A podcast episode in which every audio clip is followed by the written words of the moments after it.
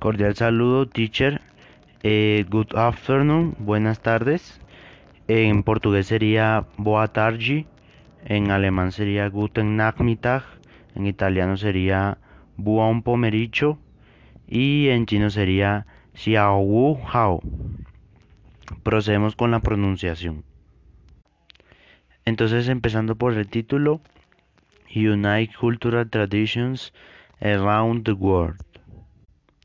Number one, choose the flowers you give to Russian.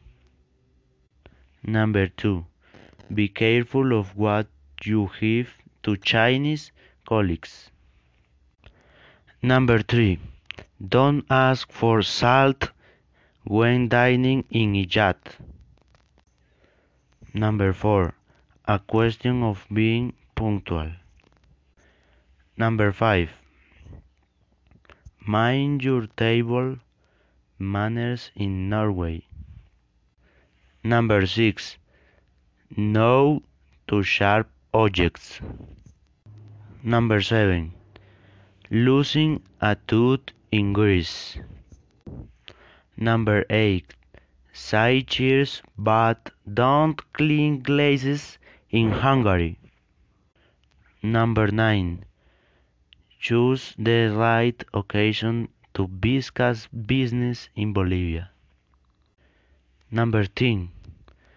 Don't try to go Dutch in Turkey.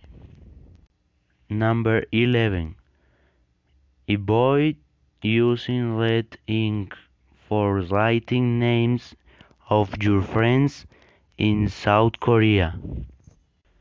Number 12. A trip to the sauna in Finland. Number 13. Where do you sit when taking a taxi?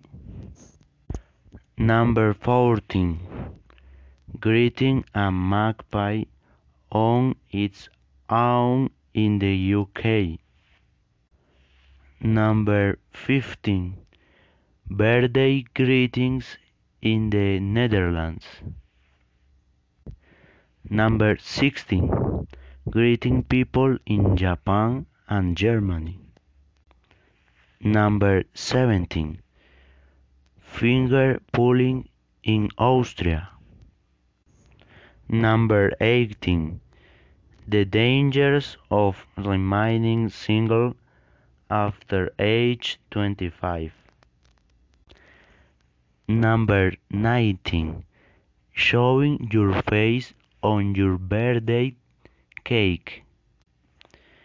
And uh, number 20. Wife carrying is a competitive sport in Finland. Uh, thank you very much.